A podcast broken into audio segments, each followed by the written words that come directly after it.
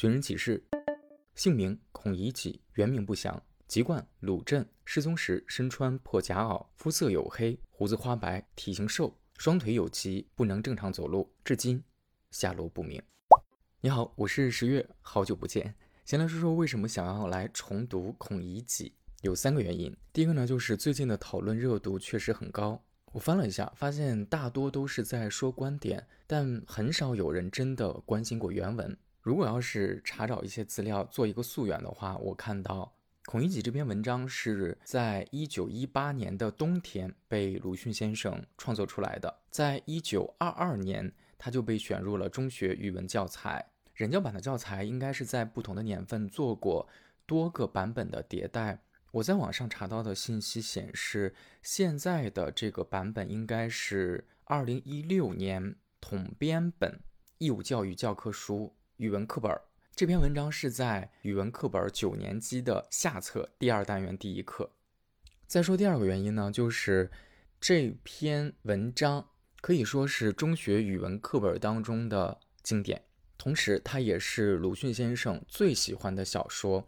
鲁迅一生创作了三十多篇小说，《孔乙己》是他在写完《狂人日记》之后的第二篇白话文的小说。让他的学生孙复元先生在回忆鲁迅的文章中曾经说过：“我常问鲁迅先生，在他所作的短篇小说里，他最喜欢哪一篇？他回复我说是《孔乙己》。”再来说第三个想要重读的原因，那就是常读常新。前面讲到这篇文章创作于。一九一八年，它问世已经达到了一个世纪之久，更准确的说，应该已经超过了一个世纪。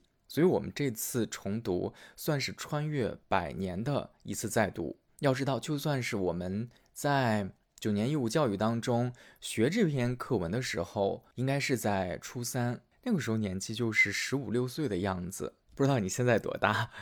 你对这篇文章还记得多少呢？而且，不光是。一千个读者有一千个哈姆雷特。我相信，即使是同一个人，在他人生的不同阶段，比如说，在他上中学的时候初读这篇文章，在他上大学的时候，在他初入社会的时候，在他工作很多年之后重新来读这篇文章，感受肯定是不一样的。那我也需要在最开始的时候做一个说明。在我的过往职业经历当中，截止目前，我做的最久的一段工作应该是人物访谈节目的编导，所以我对人物是很感兴趣的，对人物的命运也很愿意关注。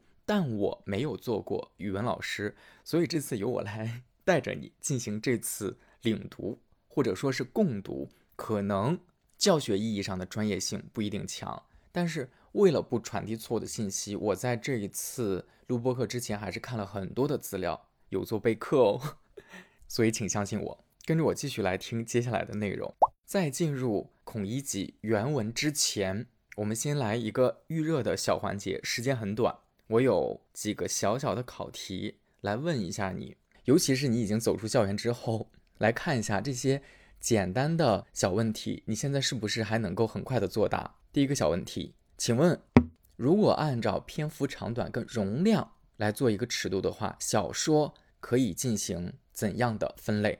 三、二、一，有答案了吗？如果根据篇幅的长短跟容量，小说可以做的分类包括长篇小说、中篇小说、短篇小说和微型小说。那请问孔乙己在这个分类当中算是哪一种呢？三、二、一，它算是短篇小说。全文应该是两千字到三千字之间吧。再来问第二个小问题，一共是三个小问题啊。来问第二个，请问小说的三要素是？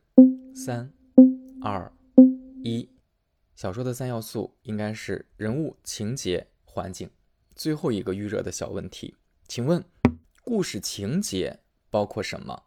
三、二、一。故事情节包括。开端、发展、高潮、结局，是不是感觉到梦回学生时代？前面只是一个小预热啊，其实它也跟正文没有特别大的关系。但是在上面这个基础的中学教学知识的框架之下，我们来马上进入到孔乙己的原文当中。先来到这篇小说的开端，它是由一段环境描写开始的。鲁镇的酒店的格局是和别处不同的，都是当街一个曲尺形的大柜台，柜里面预备着热水，可以随时温酒。做工的人傍午傍晚散了工，每每花四文铜钱买一碗酒，这是二十多年前的事，现在每晚要涨到十文，靠柜外站着，热热的喝了休息。唐肯多花一文，便可以买一碟盐竹笋或者茴香豆做下酒物了。如果出到十几文，那就能买一样荤菜。但这些顾客多是短衣帮，大抵没有这样阔绰。只有穿长衫的才踱进店面隔壁的房子里，要酒要菜，慢慢的坐喝。坐就是坐下来的坐。这是全文的第一段，我们先停一下。我现在来变身语文老师啊，跟着石老师来简单的回顾一下第一段这个环境描写。这个故事是发生在哪儿呢？发生在鲁镇。更确切的说，是发生在鲁镇的一家酒店里。这个酒店第一句就点到说，跟别处是不一样的。那它有什么不一样呢？我们看到这家老板还挺有做生意的头脑的，因为他做了好几个不同种类的有关于酒水的 SKU，有关于酒水的套餐。是酒馆嘛？它的正品其实就是酒啊。之前是四文钱，现在涨价了，涨到了十文。这是第一个 SKU，那第二个 SKU 是什么呢？它做了一个套餐，加一元可以换购。你要是多花了一文钱呢，就可以给你追加一碟盐竹笋或者是茴香豆。这样的话，你就能边喝边吃了嘛。除此之外，还有一个豪华套餐，那就是你出到十几文的时候，就可以买一样荤菜了。你看，围绕着。主品酒，但是老板已经设计了不同的套餐，而且很有意思的是，我们会发现不同的套餐，那它供给的消费群体是不一样的。如果就是普通的做工的人，他可能就只能买一碗酒。你稍微有一点钱，或者是稍微有一天想要放纵一下，想要犒劳一下自己，哎，那你就多花一文。但是如果要是你是个中产，你生活条件还不错。那你就可以出到更多的钱，去试试那个豪华的套餐。其实我们也可以推论出，他们来这里喝酒的目的应该也是不一样的。做工的人他要一碗酒，他可能中午的时候过来，晚上的时候过来，他喝一碗酒，他是为了什么？为了解乏，是他一天特别忙碌的、辛劳的生活的一种难得的奖赏自己的时刻。但是对于哎条件好一点的中产，那喝酒肯定是一种享受，除了吃的能更好之外，我们会发现，在第一段当中，其实对比的手法已经非常直接、强烈使用出来了。而且我们看到这个老板还做了一件什么事情呢？他不光是制作了不同的套餐类型，甚至于他还在场景上做了一个区分。如果你是普通务工人员，你的位置就是在柜台的外面。大家都是站着喝。如果你是长衫顾客，你就可以走到隔壁的 VIP 里面，拿着你的酒，拿着你的菜，有荤有素，慢慢的坐着喝。大家觉得这个开场是不是还挺有意思的？其实仔细想想，虽然故事发生在鲁镇的小酒店，但是有如此多的强烈的对比，是不是也是一种以小见大的表现方式呢？小的是鲁镇的这个酒店，而大的就是整个的社会环境。是不是有不同的人群、不同的阶层？我们接着往下看，来到了第二段。我从十二岁起，哎，这篇文章的视角出现了，作者是以我为视角，也就是用第一人称在写的。我从十二岁起，便在镇口的咸亨酒店里当伙计。作者在文章当中的第一视角，他的职业是什么呢？他是一个酒店的伙计。放到现在来讲，这完全就是一个童工啊。那他工作上表现怎么样呢？掌柜说，样子太傻。怕事后不了长衫主顾，就在外面做点事罢。看来掌柜是对这个小伙计并不是特别的满意，把伙计的这个工作啊，从照顾屋里面坐着的这些长衫主顾，想要变成让他到外面照顾那些务工人员。那到了外面之后，伙计又表现怎么样呢？外面的短衣主顾虽然容易说话，但唠唠叨叨、缠家不清的也很不少。他们往往要亲眼看着黄酒从坛子里舀出，看过胡子底里有水没有。又轻看将胡子放在热水里，然后放心，在这严重监督下，掺水也很为难。没错，是掺水啊。这个字比较难写，在音频当中我还不太能够知道怎么描述。是尸体的尸底下有三只小羊，但是它的意思其实就是往里面掺水啊。这个伙计现在遇到了一个职场难题啊，在里面长衫主顾，要求比较高，但这个小伙计呢，明显就不是那种聪明伶俐的，不是那种会来事儿的，伺候不了这些长衫主顾。到外面来呢，小伙计又发现外面的短衣主顾斤斤计较，虽然钱给的不多，但对这个服务的要求还是特别挑剔的，而且生怕自己上当受骗。小伙计肯定就觉得这工作很难呀。所以过了几天。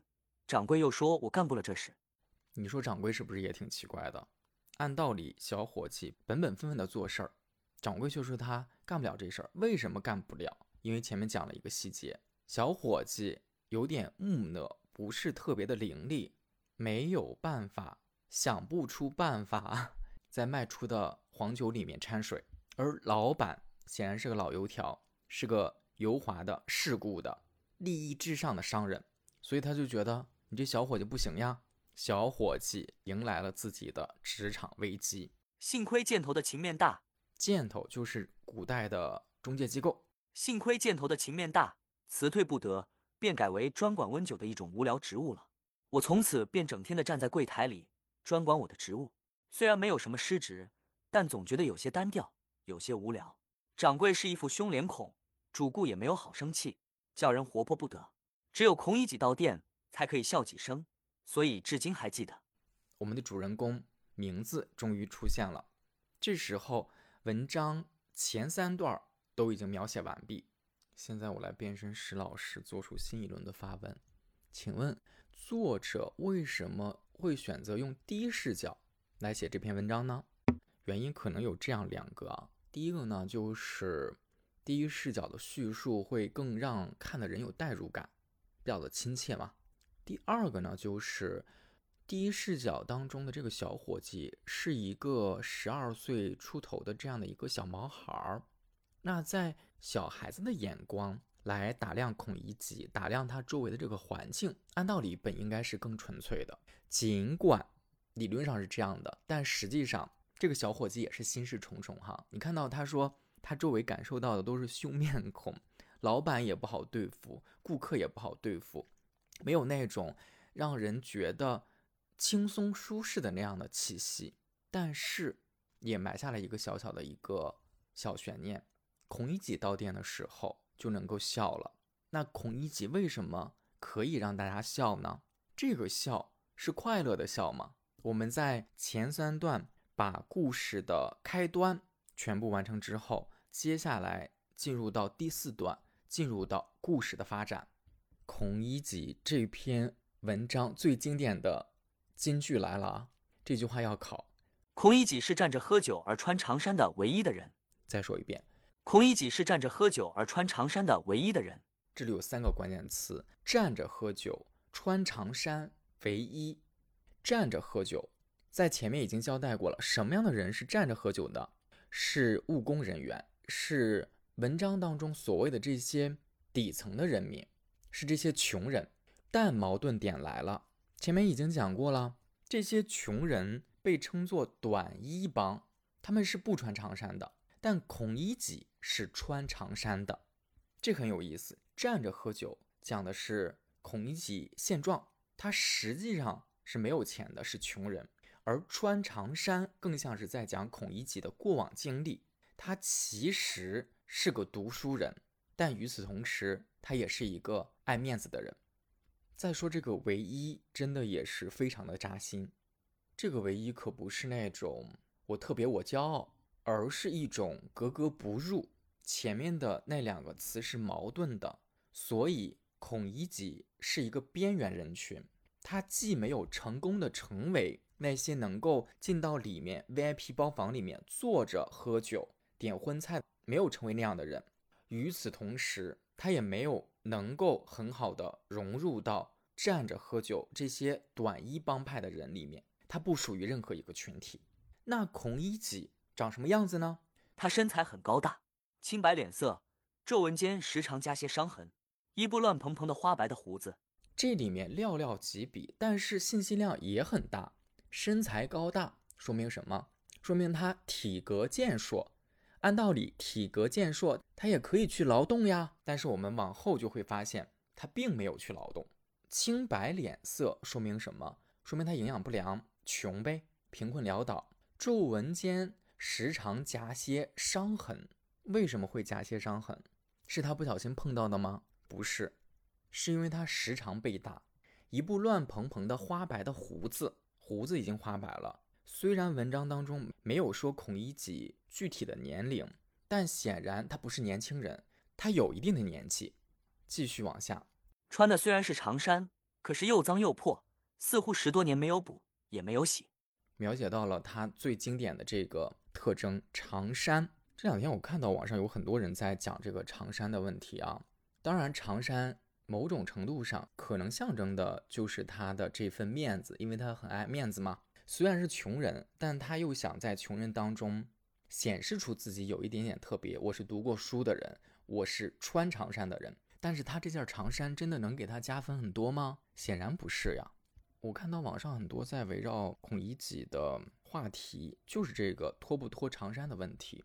其实，在我重新看完原文之后啊，我在想的是，如果只是说文章当中的这个孔乙己。还真不是说他愿不愿意放下面子脱不脱的问题，而是他可能在春夏秋这些并不冷的时节，就只有这一件薄衣裳呀。就像文章当中描述的，即使它又脏又破，他都没有办法补，也没有办法洗。但如果他脱去了这一件儿，他拿什么蔽体呢？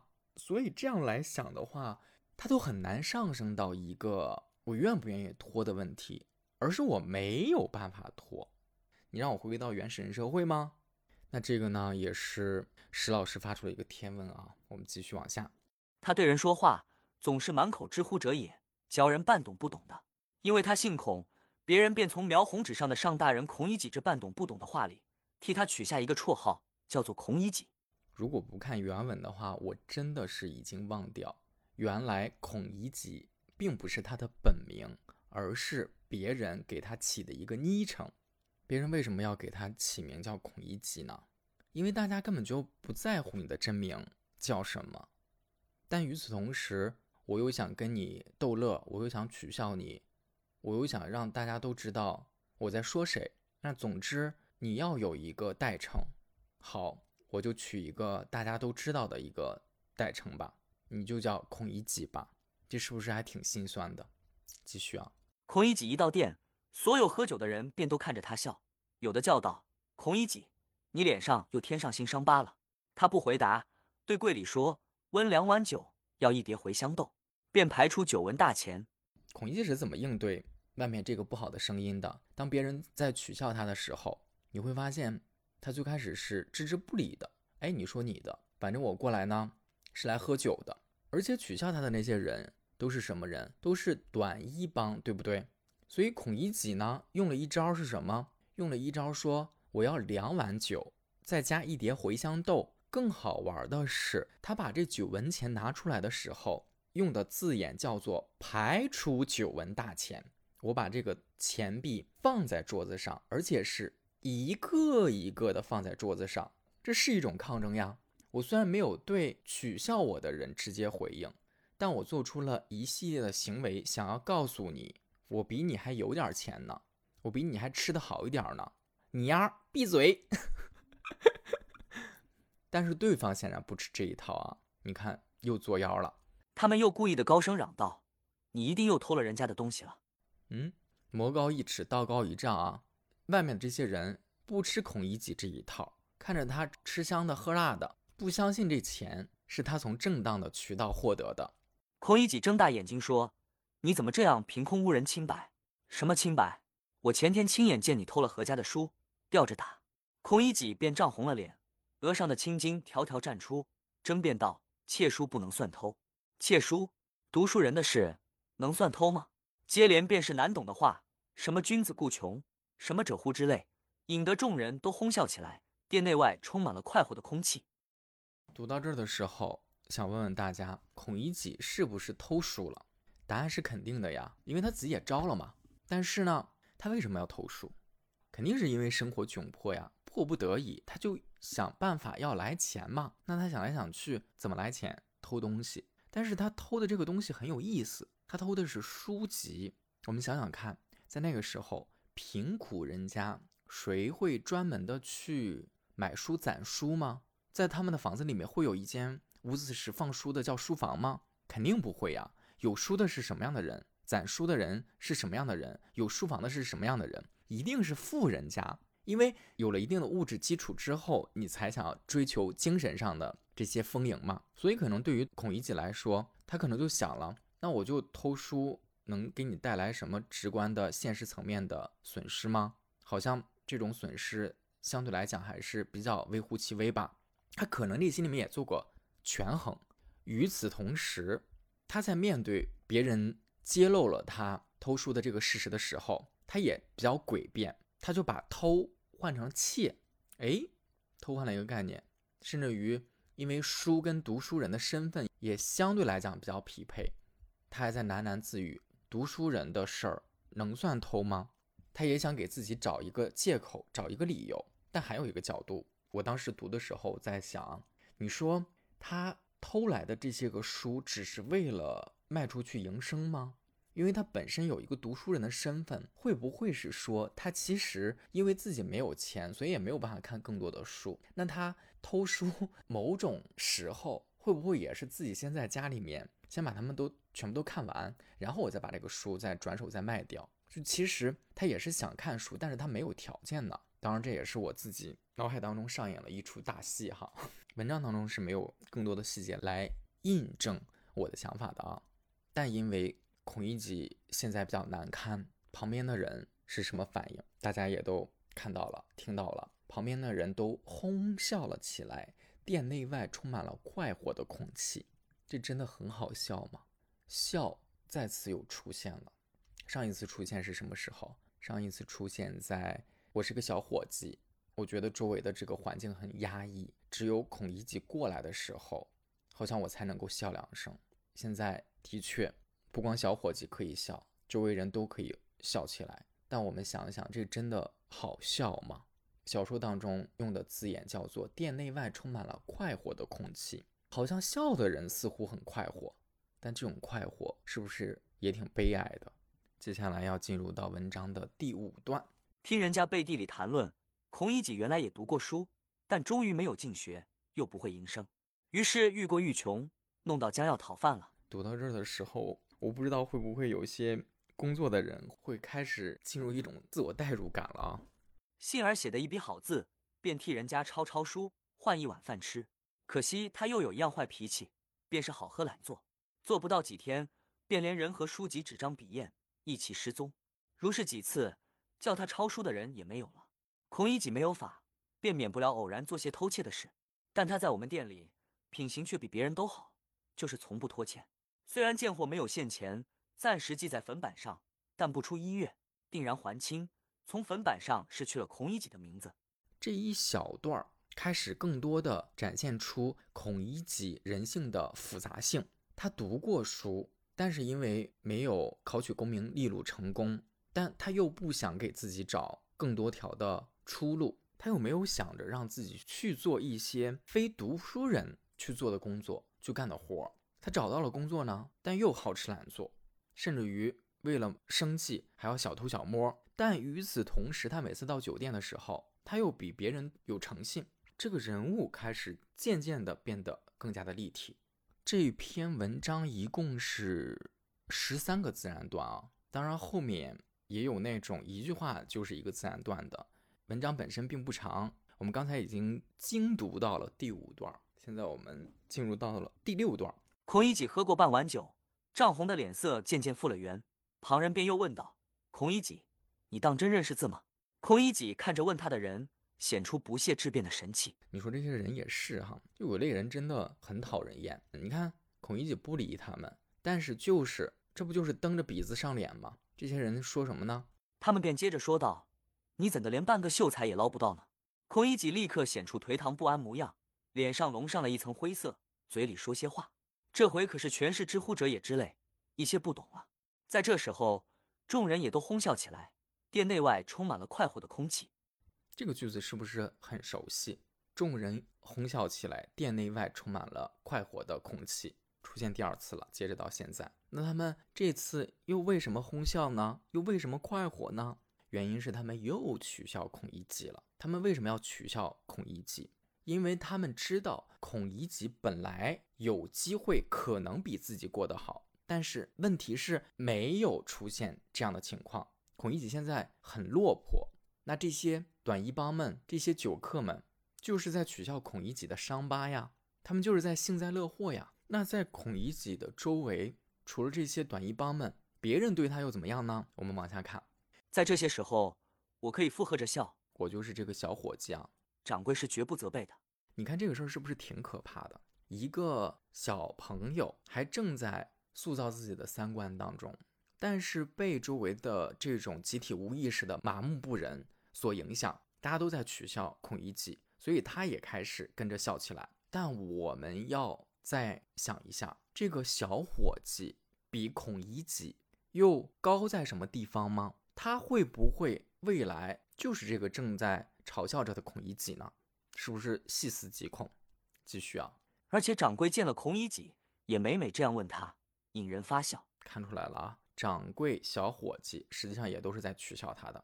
孔乙己自己知道不能和他们谈天，便只好向孩子说话。有一回对我说道：“你读过书吗？”我略略点一点头。他说：“读过书，我便考你一考。茴香豆的茴字怎样写的？”我想，讨饭一样的人也配考我吗？便回过脸去，不再理会。孔乙己等了许久，很恳切的说道：“不能写罢，我交给你，记着。这些字应该记着，将来做掌柜的时候写账要用。”我暗想，我和掌柜的等级还很远呢，而且我们掌柜也从不将茴香豆上账，又好笑又不耐烦。懒懒的答他道：“谁要你教？不是草头底下一个来回的回字吗？”孔乙己显出极高兴的样子，将两个指头的长指甲敲着柜台，点头说：“对呀，对呀，回字有四样写法，你知道吗？”我愈不耐烦了，努着嘴走远。孔乙己刚用指甲蘸了酒，想在柜上写字，见我毫不热心，便又叹一口气，显出极惋惜的样子。从这一段当中，我们又看到了孔乙己的一面。这一面呢，就是好为人师。当然了，如果往好了说的话，是孔乙己对于儿童能够给予一种教育视角下成人的关怀。如果他生在一个比较好的时代，哪怕他不去做一些苦力的劳动，他想要寻找一个新的出路，其实我都在想，他是不是可以教书？因为他是有适合的地方在的呀。这个适合的地方不光是因为他读了很多年的书本身自己。而且你从这些细节当中，你会看到他实际上对少年儿童他是有关切的，他也有一些方法。比如说他在跟小朋友在打招呼的时候，你看他向你提问，目的是我为了教你写字，那我是从身边出发去教你写字，我就问你，我们手头上的这盘茴香豆，哎，这个茴字怎么写？他也是从身边的这种小事出发来做教学的。而且你看啊，他对。他的这些打引号的这个潜在的学生，他是有情感牵绊的。如果这个学生知道怎么写，哎，他就极为高兴；如果这个学生不愿意听他讲课，不愿意接受他讲授的知识，那他就很失望。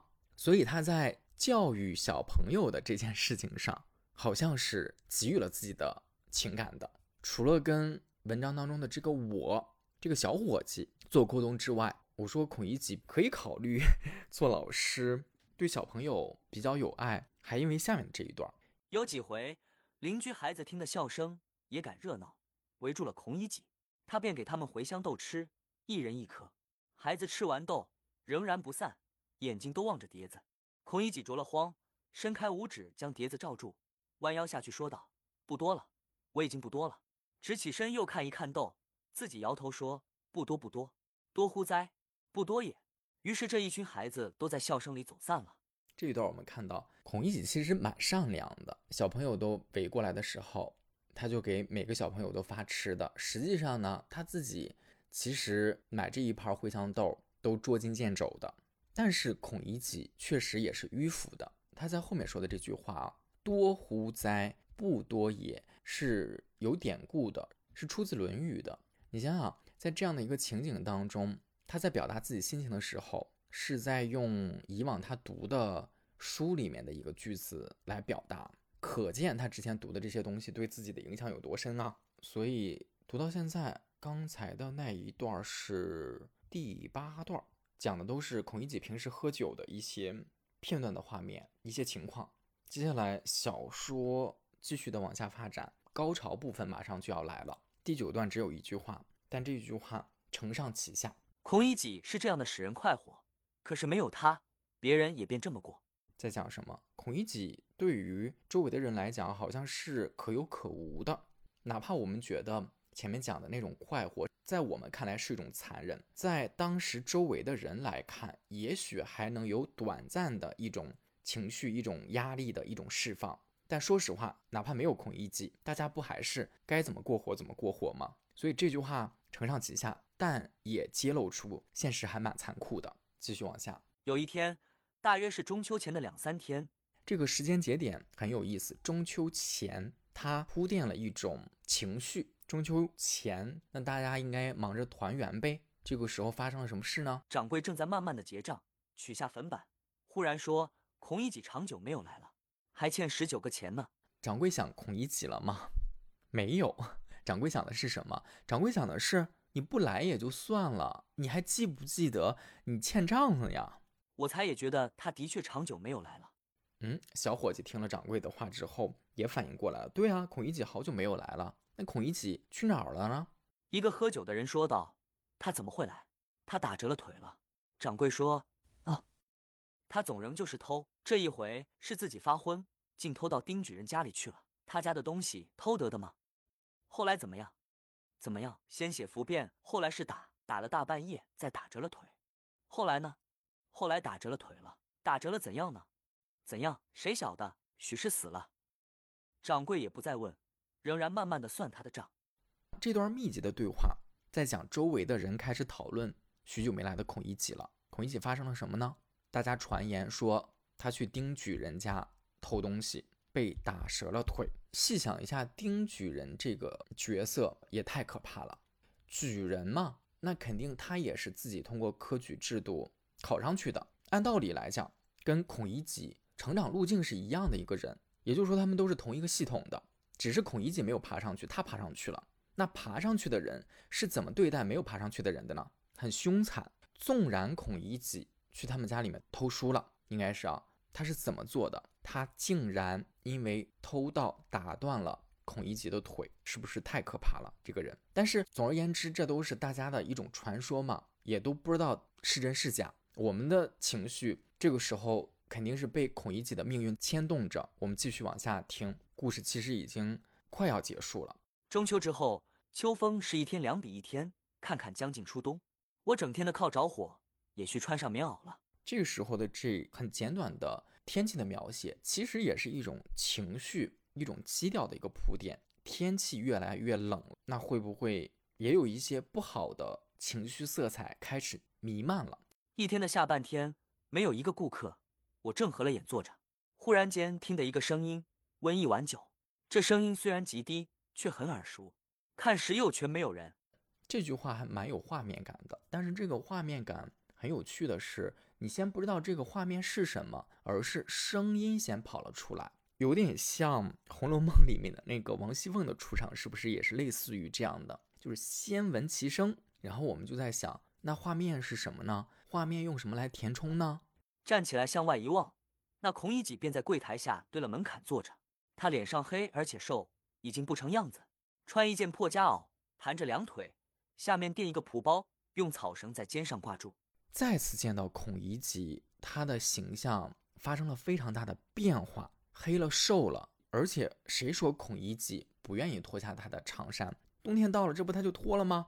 穿了一件破夹袄，但是他的姿态是怎样的？他盘着两腿，下面垫着一个蒲包，发生了什么呢？我们就联想到上面有人说过，他的两腿被人打折了。是不是他这个姿态印证了上面别人的说法呢？这时的孔乙己应该算作是人生当中最至暗的时刻吧？长衫脱下了，身体不行了，精神我们现在还不好断定，我们不知道他的精神世界是不是也垮了啊？我们继续的往下看。见了我，又说道：“温一碗酒。”掌柜也伸出头去，一面说：“孔乙己嘛，你还欠十九个钱呢。”掌柜是不是还蛮无情的？很久没有看到孔乙己了，而且孔乙己现在已经是这样的一个状态。他说的第一句话是什么？还钱。孔乙己很颓唐的仰面答道：“这下回还清罢。这一回是现钱，酒要好。”掌柜仍然同平常一样，笑着对他说：“孔乙己，你又偷了东西了。”你看这个掌柜变脸多快啊！前一脚还说你还欠我钱呢，但你觉得掌柜真的在意那十九个钱吗？他显然不在意啊。第一句话说我跟你要钱，第二句我就已经开始要跟你打趣儿了，不是打趣儿，应该说取笑了。我生活当中的笑料来了，好，我要开始调侃你了，我要找回调侃你当中我获得的变态的快乐。面对掌柜的嘲笑，孔乙己怎么做呢？但他这回却不十分分辨，单说了一句：“不要取消，取消。要是不偷，怎么会打断腿？”孔乙己低声说道：“跌断，跌跌。”他的眼色很像恳求掌柜不要再提。我们大家来评评理，你们说孔乙己到底是不是一个能够正视自己的人？掌柜刚才特别的无情哈，直接戳到了他的伤疤，他的痛处，说：“我知道你，你别装了，你就是因为。”去偷，所以被人打断了腿。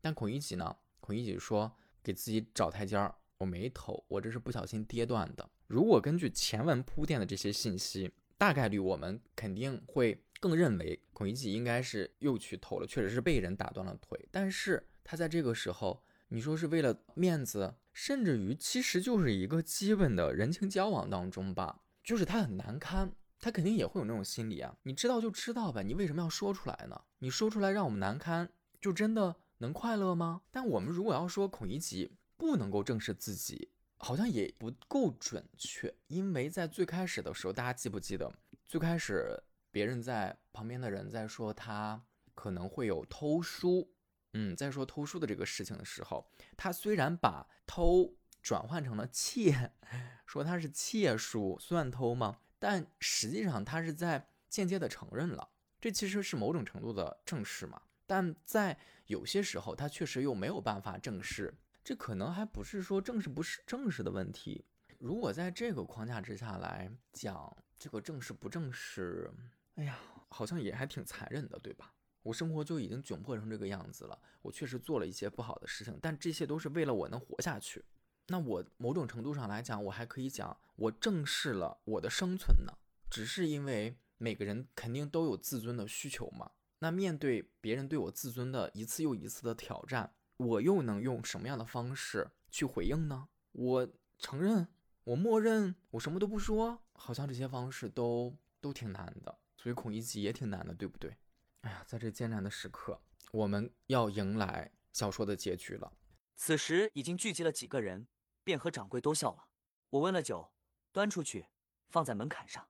他从破衣袋里摸出四文大钱，放在我手里。这个摸也是个重点字。早年的时候，大家还记不记得，他要拿出他的九文钱排在桌子上，但是现在是从口袋里面要摸出四文钱，钱少了，变得费劲了吗？掏出去很艰难。见他满手是泥，原来他便用这手走来的。不一会，他喝完酒。便又在旁人的说笑声中坐着，用这手慢慢走去了。自此以后，又长久没有看见孔乙己。到了年关，掌柜取下粉板说：“孔乙己还欠十九个钱呢。”到第二年的端午，又说孔乙己还欠十九个钱呢。到中秋可是没有说，再到年关也没有看见他。我到现在终于没有见，大约孔乙己的确死了。最后的这句话也是要考的一个重点：大约孔乙己的确死了。大约加的确，请问孔乙己到底死了没有？如果你听到这儿的话，也挺想听听你的看法的。你可以在评论区里面做一个回复：孔乙己真的死了吗？你眼中的孔乙己是个什么样的人呢？孔乙己给你留下的最深刻的印象是什么呢？这些都可以在评论区留言跟大家来进行分享。那在跟大家共读完了孔乙己这篇原文之后，还有一个课堂随考。这个随考题呢，也是我看到在互联网上大家针对这个孔乙己脱不脱这个长衫、孔乙己文学争论比较多的一个话题，也是在有关专家在发表了一些所谓的希望号召孔乙己脱下长衫这样的言论之后，我们会在评论区当中看到铺天盖地的声音是在说，这真的是孔乙己的问题吗？那结合着这个问题，我们来做的这个课后检测是一个多选题，你也可以在评论区当中进行作答啊。请问，造成孔乙己悲剧命运的原因是什么呢？记住啊，这是多选题。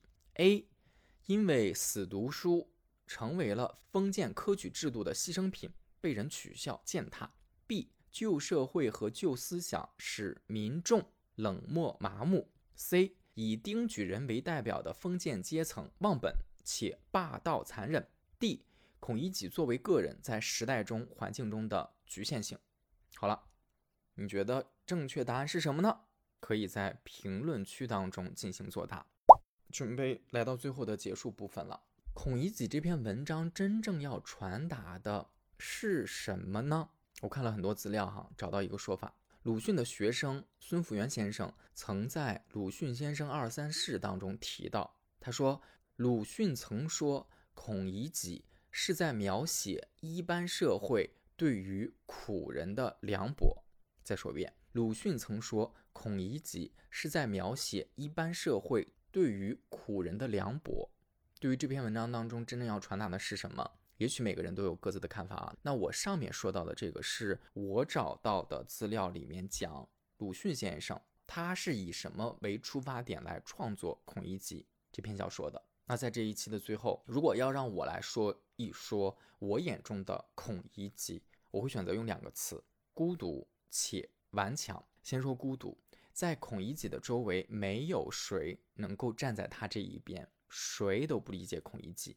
那些个短衣帮们，他们会觉得你个孔乙己，你每天都说那些知乎者也有什么用？能抵得上一百担大米吗？你读几本书就了不起吗？你怎么就不能去干点活呢？那些长衫举人们，他们会觉得孔乙己不要来动我的奶酪，别侵犯我一分一毫的利益。那些小朋友们呢，会觉得我只是过来想要几个茴香豆，不是让你过来上课的。酒店的掌柜呢，他是敞开胸怀，但他敞开胸怀不光是对孔乙己，他是不想错过任何一个顾客。他的想法就是钱你给我算明白就行了，甚至于如果是小钱你给我算不明白也没问题，但你得满足一下我，包括我们店里这些顾客们茶余饭后的谈资八卦。所以我为什么说孔乙己是孤独的？孤独很多时候我们会。把它跟另外一个词做类比，这个词是寂寞。什么叫做寂寞？寂寞是无人说话。那什么叫做孤独？孤独是无话可说。孔乙己时常就是失语的，所以我说他可能是孤独的。再来说说坚强。孔乙己的年龄我们不知道啊，文章当中只在开头的时候交代他有花白的胡子，所以我就猜想他可能年岁已高。但是年岁已高，他始终是一个人。他没有能够考取功名利禄，没有获得世俗意义上的成功。他没有妻子，没有孩子，没有工作。他日常在酒馆的时候会被人取笑、揭伤疤，甚至于在生活当中还会受到别人对他的拳脚相加。这么多外界环境、物质层面的苦，他吃的不要太多了。如果不是顽强，那他是怎么活下来的呢？哪怕是在最后，在他被打折腿后，他依旧选择用手走路。沾满泥巴，为的是什么？为的就是想要喝一口想念中的小酒。所以我觉得孔乙己也不是一般人，他是非常顽强的。收纳、整理、尊重每一种情绪，情绪便利店为你二十四小时不打烊。